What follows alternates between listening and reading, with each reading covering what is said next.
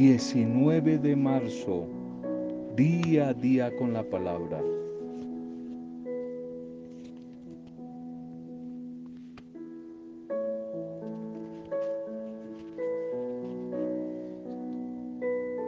Si pretendo llegar a la meta, conquistar los diferentes objetivos que me he propuesto, tengo que no cansarme de tratar de conseguirlo, insistir y persistir para tener éxito. Un toro de esos bravos demuestra qué tamaño y qué grande es su valor según las veces que se atreva a cornear al rejoneador que lo pincha con su lanza. Solamente los premios, los premios se encuentran al final de una competencia y nunca al principio. La copa del vencedor se gana después de mucho cansarse, de mucho luchar, de caer, de levantarse, de sudar, de sufrir. Si después quizás de muchas batallas, de mil pasos, sigo fracasando, seguiré adelante, daré un paso más, porque la bendición porque el triunfo, porque el éxito puede estar escondido ahí en el siguiente paso, a la siguiente vuelta del camino. Quizás jamás sabré cuán cerca estoy del éxito si no me atrevo a dar el próximo paso hasta la próxima curva del camino. Atrévete hoy a dar un paso nuevo. No te desanimes si has caído, levántate. Un paso más. No te va a costar mucho. No te canses de buscar el éxito, la conquista de tus sueños. Porque esa bendición, esa felicidad esa meta ha sido hecha para mí y tengo que alcanzarla en el nombre de Jesús. Salud y bendición de nuevo a tu vida. Aquí estamos, de nuevo en clave de oración, enviándote un saludo, deseándote lo mejor, intercediendo por ti, por tu familia, por las adversidades que puedas estar viviendo, saludando a las diferentes comunidades, grupos, intercediendo por nuestros enfermitos, intercediendo por la salud de Lucilita, en cadena de intercesión por su vida, para que día a día siga siendo inundada, restaurada, tocada, levantada en el amor del Señor, en el nombre de Jesús. Bendición a todos los que hoy están de cumpleaños celebrando una fecha importante, especial. Salud y bendiciones para ustedes. A todos los que nos han pedido oración, aquí van, aquí va este, este compartir en clave de intercesión por ustedes. Segundo mensaje para hoy, ritos y fe, ritos y fe. En este tiempo de cuaresma, próximos a la Semana Santa y en la Semana Santa, cómo se dan una cantidad de ritos que a veces se relacionan con la fe. Y me preocupa mucho la participación de la gente que muchas veces no entienden el significado de esos ritos, algunos vacíos, algunos sí tienen sentido, pero la mayoría de la gente me he dado cuenta que no entiende el significado. Especialmente me preocupa los jóvenes, los jóvenes en la celebración de muchos cultos, sacramentos. Los jóvenes no entienden qué significa eso. Por eso muchas veces la gente no participa del culto, porque no entiende el rito. Estoy casi convencido de que para que los jóvenes y la gente eh, participe activamente del culto, del rito, tiene que entenderlo.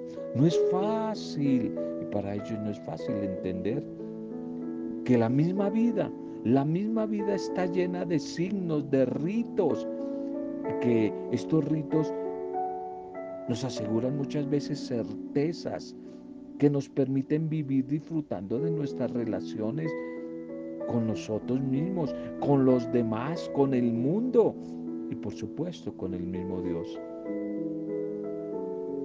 Quizás recordaba en estos días lo que el zorro le comenta al principito cuando le dice que un rito es aquello que hace que un día no se parezca a otro.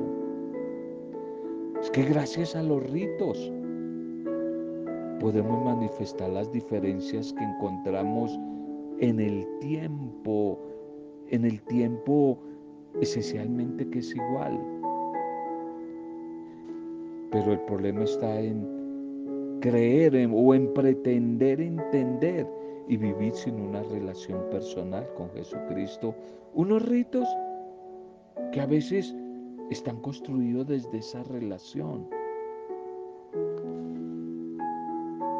Los ritos, por buenos que sean, no dan fe. Los ritos no dan fe. Los ritos más bien celebran la fe. Una cosa es celebrar la fe, eso es el rito, ese es el culto. ¿A qué vamos el domingo al templo? A celebrar el culto, el rito. Pero los ritos no dan fe. La que da fe es la palabra de Dios, el encuentro con la palabra de Dios, unida a la oración, haciendo la vida en la vida. Es donde vamos teniendo fe y creciendo fe. Vuelvo y te lo repito, los ritos no dan fe, los ritos celebran la fe, especialmente el domingo en comunidad, que es diferente. Yo no voy el domingo al templo, a esos ritos, a encontrar la fe. Voy a esos ritos a vivir lo que creo, lo que he descubierto en mi relación personal con el Señor Jesucristo a través de la palabra, encuentro con la palabra, con la oración, con mi hermano en comunidad y en la realidad de la vida, en la práctica de la vida. Creo que allí hay un problema muy serio ya que muchos de nuestros templos están llenos de espectadores, va mucha gente espectadora, tanto en la iglesia cristiano-católica como en la iglesia cristiano-protestante. No todo el mundo va a participar hoy con todos esos shows de pantallas gigantes, de luces, de la gente no entiende eso y se distrae. No todo el mundo participa. Ese es un problema muy serio. Nuestros templos están llenos de espectadores, no de gente que participe. Gente que va a ver qué sucede, a presenciar unas escenas que les pueden producir fe. Gente que va a ver por curiosidad si se van a caer la gente al piso, si van a llorar, si vuelven y los paran, si hay milagros, el cambio en las luces, si la gente llora. Y esas acciones o signos o ritos son la consecuencia de la fe, no la causa, no son la causa de la fe misma. Los ritos, los sacramentos, sin fe, no se diferencian de las acciones mágicas, esas acciones mágicas de algunos chamanes. Si yo voy al templo y soy un espectador, es probable que no entienda mucho de lo que allí está sucediendo y termine aburriéndome y criticando y censurando.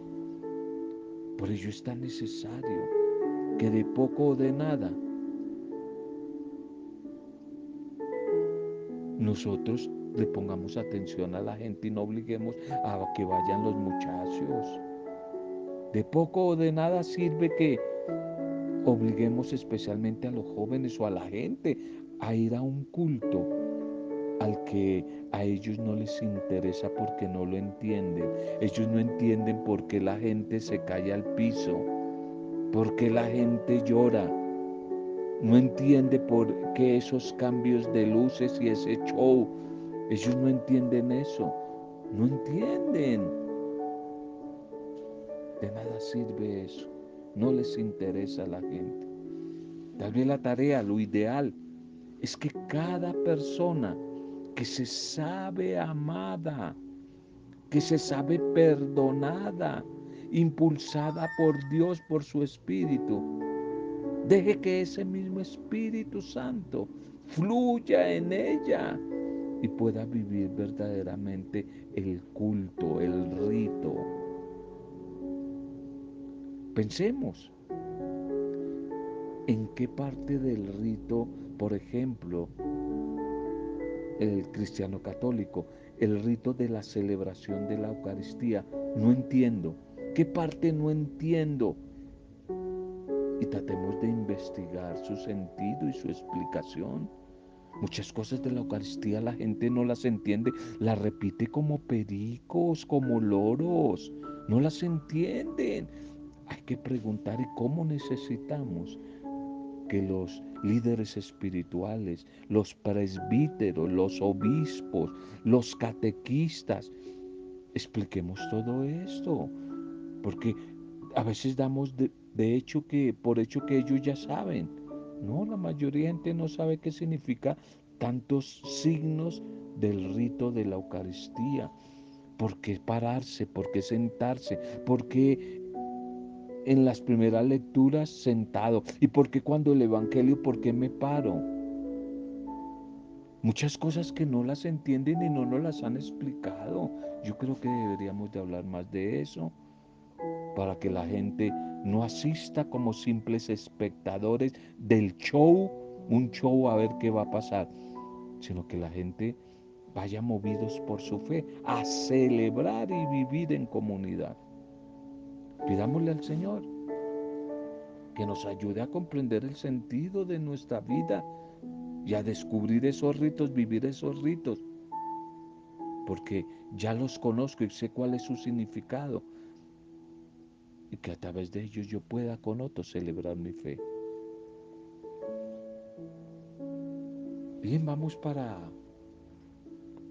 la liturgia de este día. Vamos para la liturgia de este día. Titulemos el mensaje. José, varón piadoso y justo. José, varón piadoso. Un gran hombre. Hoy es la fiesta de de San José y de hecho en algunas partes celebran que el Día del Hombre. Eso dicen por ahí, pero, pero poco se escucha eso. Se escucha más del Día de la Mujer, pero no tanto del Día del Hombre. San José, la fiesta de San José. Entonces titulemos el mensaje José varón prudente, varón prudente y justo. La primera lectura para hoy, la primera lectura para hoy es del segundo libro de Samuel, capítulo 7, versículo 4 al 5, 12 al 14 y versículo 16. El Señor le dará el trono de David, su padre Por aquellos días recibió Natán la siguiente palabra del Señor. Ve y dile a mi siervo David, esto dice el Señor, cuando tus días se hayan cumplido y te acuestes con tus padres, afirma después de ti la descendencia que saldrá de tus entrañas y consolidaré su realeza Él construirá una casa para mi nombre y yo consolidaré el trono de su realeza para siempre. Yo seré para Él el Padre y Él será para mi Hijo. Tu casa y tu reino durarán por siempre en mi presencia. Tu trono permanecerá por siempre. Amén, amén y amén. Esta liturgia de hoy, en este día de San José, nos invita precisamente a contemplar a este hombre, buen hombre, del que poco habla la Biblia, de este hombre esposo de María, padre adoptivo de Jesús. No conocemos mucho de él porque no, casi nada dice la Biblia, muy poquito. Se le dedican apenas algunos versículos en los pasajes de la infancia de Jesús y siempre en actitud de silencio, un hombre contemplativo. Aparece por allí en el fondo de la primera lectura, en el centro del Evangelio donde se le llama hombre justo.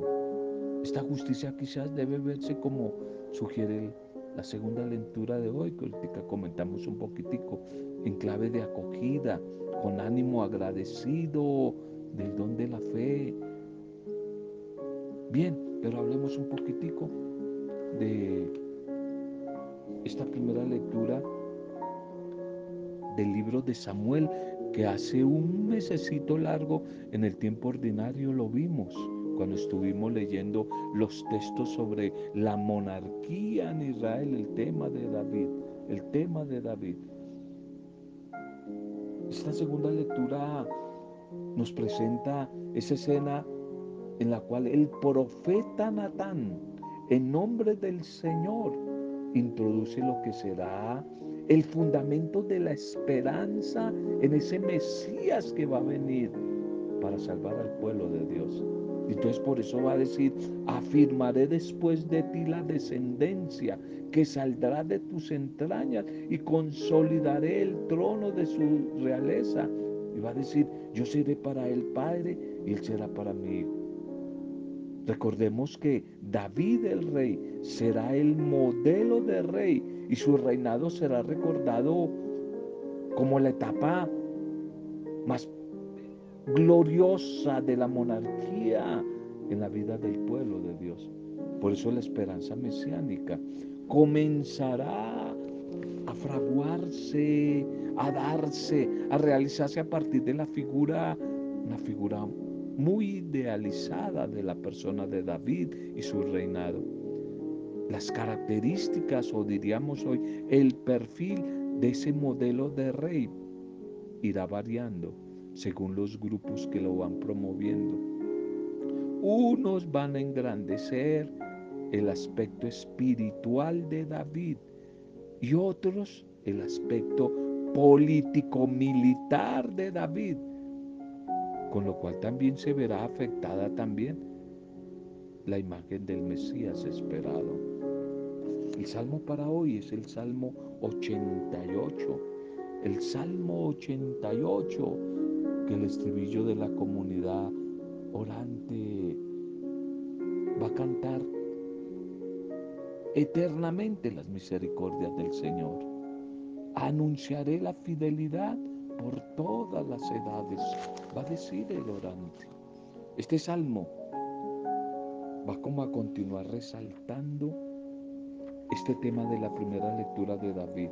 El linaje de David, tal vez con un sello o con una alianza como el elegido de Dios, jurando a David mi siervo, te fundaré un linaje perpetuo y edificaré tu trono para todas las edades. Hoy hay una segunda lectura que es de la carta de Pablo a los Romanos 4, 13, 16, 18 y 22. Apoyado en la esperanza, creyó contra toda desesperanza. Hermanos, no fue la observancia de la ley, sino la justificación obtenida por la fe, la que obtuvo para Abraham y su descendencia la promesa de heredar el mundo. Por eso como todo depende de la fe, todo es gracia. Y así la promesa está asegurada para toda la descendencia, no solamente para la descendencia legal, sino también para la que nace de la fe de Abraham, que es el Padre de todos nosotros. Así dice la Escritura, te hago Padre de muchos pueblos. Al encontrarse con el Dios que da vida a los muertos y llama a la existencia lo que no existe. Abraham creyó apoyado en la esperanza, creyó contra toda esperanza que llegaría a ser padre de muchas naciones, según lo que se le había dicho. Así será, así será tu descendencia, por la cual le valió la justificación. Amén, amén. En esta segunda lectura, Pablo establece un fuerte contraste entre la ley, el legalismo, el legalismo y la justicia que viene de la fe. Y en ese sentido podemos ver la vida de José, el que celebramos hoy, un hombre justo. Los descendientes de Abraham son no tanto los que viven según las exigencias de la ley, sino más bien los que acogen el don de la fe que les ofrece Dios y que se atreven a vivir de acuerdo a su proyecto. Viven de Él siempre con un espíritu agradecido. Tal vez la misma manera, de la misma manera tú y yo, nosotros que hemos recibido la bendición, la gracia de conocer a Jesús y creer en Él. Así no seamos judíos, somos hijos de Abraham y somos herederos de la promesa. Esa promesa que Dios, Dios el Señor nos ha hecho. Dios nos ha hecho esa promesa y Él no quiere que la olvidemos. Por eso Pablo enfatiza el tema en Pablo que es muy característico, el tema de la fe, de la ley. No fue la observancia de la ley, sino la justificación obtenida por la fe, la que obtuvo para Abraham y su descendencia la promesa de heredar el mundo. No podemos pasar en alto ese llamado universal o católico de la promesa de Dios, tal, tal cual la interpretó San Pablo, que es para todos. Por eso, como todo depende de la fe, entonces todo es gracia. Y así la promesa está asegurada para toda la descendencia. El Evangelio para hoy, en la fiesta de San José, es un texto especial. José hizo lo que le había mandado el ángel del Señor. Evangelio de Mateo, Evangelio de la infancia. Mateo 1, 16, 18, 21 y 24. Jacob, en que entró a José, el esposo de María, de la cual nació Jesús, llamado el Cristo. El nacimiento de Jesús fue de esta manera. María su madre estaba desposada con José y antes de vivir juntos resultó que ella esperaba un hijo por obra del Espíritu Santo. Y José su esposo, que era un hombre justo y no quería denunciarla, decidió repudiarla en secreto. Pero además había tomado esta resolución. Se le apareció en sueños un ángel del Señor que le dijo, José hijo de David, no tengas reparo en llevarte a María, tu mujer porque la criatura que hay en ella viene del Espíritu Santo. Dará a luz un hijo y tú le pondrás por nombre Jesús, porque él salvará a su pueblo de los pecados. Cuando José se despertó, hizo lo que le había mandado el ángel del Señor. Amén. Amén. Y amén. En este Evangelio de de Mateo. Quizás contrariamente a lo que imaginamos al momento de pensar en, en la anunciación y relacionarla siempre directamente con María. Pero quien recibe el anuncio del ángel aquí en Mateo es José, es José. El ángel le manifiesta su misión de padre davínico del hijo que concebido por María, por la acción del Espíritu Santo, se convertirá en el Mesías de Israel, el Salvador, el Salvador. Eso significa en hebreo el nombre Josué, Jesús Salvador. Y a José le resulta un poco difícil aceptar esa paternidad que no es suya, que además implica la grave responsabilidad de ser el guía del futuro pastor de Israel. Pero José, como hombre de fe, como hombre justo, asume con humildad, asume con respeto y responsabilidad los planes de Dios y se abandona en su providencia. Una actitud maravillosa de, José. Y esa actitud, esa misión, lo sitúan hoy en la, en la cima de la santidad cristiana. Por supuesto, junto a su esposa, la Virgen María, la discípula perfecta, la discípula perfecta.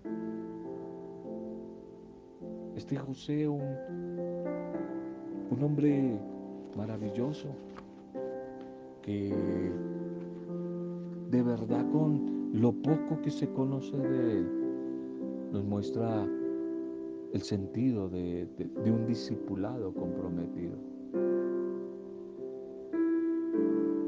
Ese testimonio de José es maravilloso. Pareciera que esta fiesta hoy de José, de San José, como que interrumpe eh, la secuencia cuaresmal que llevamos. Pero tal vez no. Tal vez nos dé más bien la oportunidad de hacer una lectura uniendo el misterio de la encarnación de nuestro Salvador Jesucristo con el acontecimiento de la Pascua. Encarnación y Pascua, dos realidades que siempre van a animar y van a motivar la conversión por amor. Por eso la llegada al mundo del Hijo de Dios fue anunciada, fue anunciada a José y a María, descendientes de David, descendientes de David.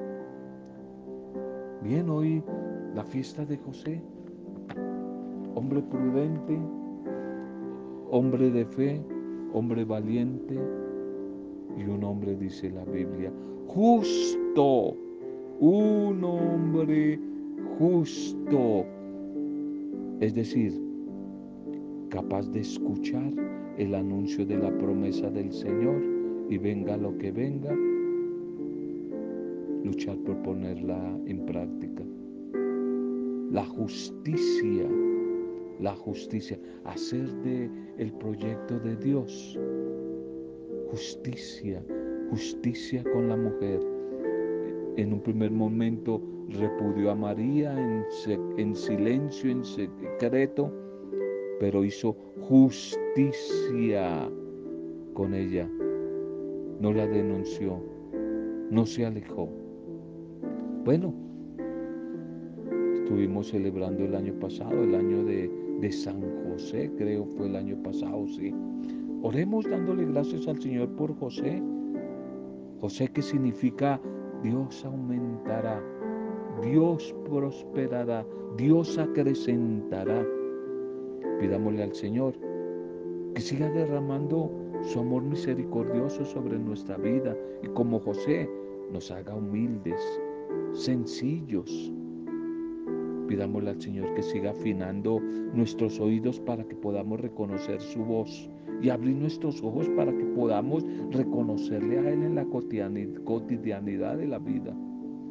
Aumenta, Señor, nuestra fe para que podamos entender, entender tu voluntad y confiar en esa voluntad, esperar en esa voluntad, Señor.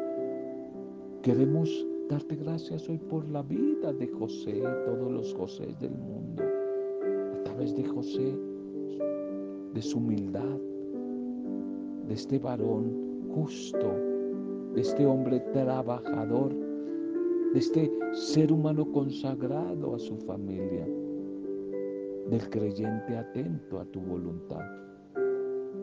Gracias Señor. Regálanos la bendición, regálanos la gracia de poder imitarlo en algo para que podamos continuar caminando en este tiempo en que hablamos en la iglesia de sínodo, sinodalidad, que significa caminar juntos desde la diferencia. De tal manera, Señor, que participemos en este tiempo de cuaresma. No solamente en nuestra propia conversión, sino en la conversión de los demás. Gracias Señor. Bendito, alabado y adorado seas. Que a través de la palabra compartida hoy sean bendecidos nuestras vidas, nuestras familias, los Josés esposos, los Josés padres, los Josés hijos, los Josés enfermos, los Josés solos, viudos. Hoy oramos por todos ellos. Y desde la palabra que hoy nos ha regalado, seguimos orando en Lucilita, en Lucilita Mujica por todos nuestros enfermitos. Señor, que Lucilita siga siendo inundada de tu amor y de tu misericordia y en ella todos los que están viviendo momentos duros en la salud, en las emociones, en los afectos, en la economía, en cualquier área de su vida. Hoy oramos por ellos, por todos los que están de cumpleaños. Lo hacemos en el nombre del Padre Creador, en el nombre de Jesucristo nuestro Salvador y Rey, y en el nombre, poder e intercesión del Espíritu Santo, en compañía de María, la discípula perfecta. Amén. Roberto Zamudio, de día a día con la palabra.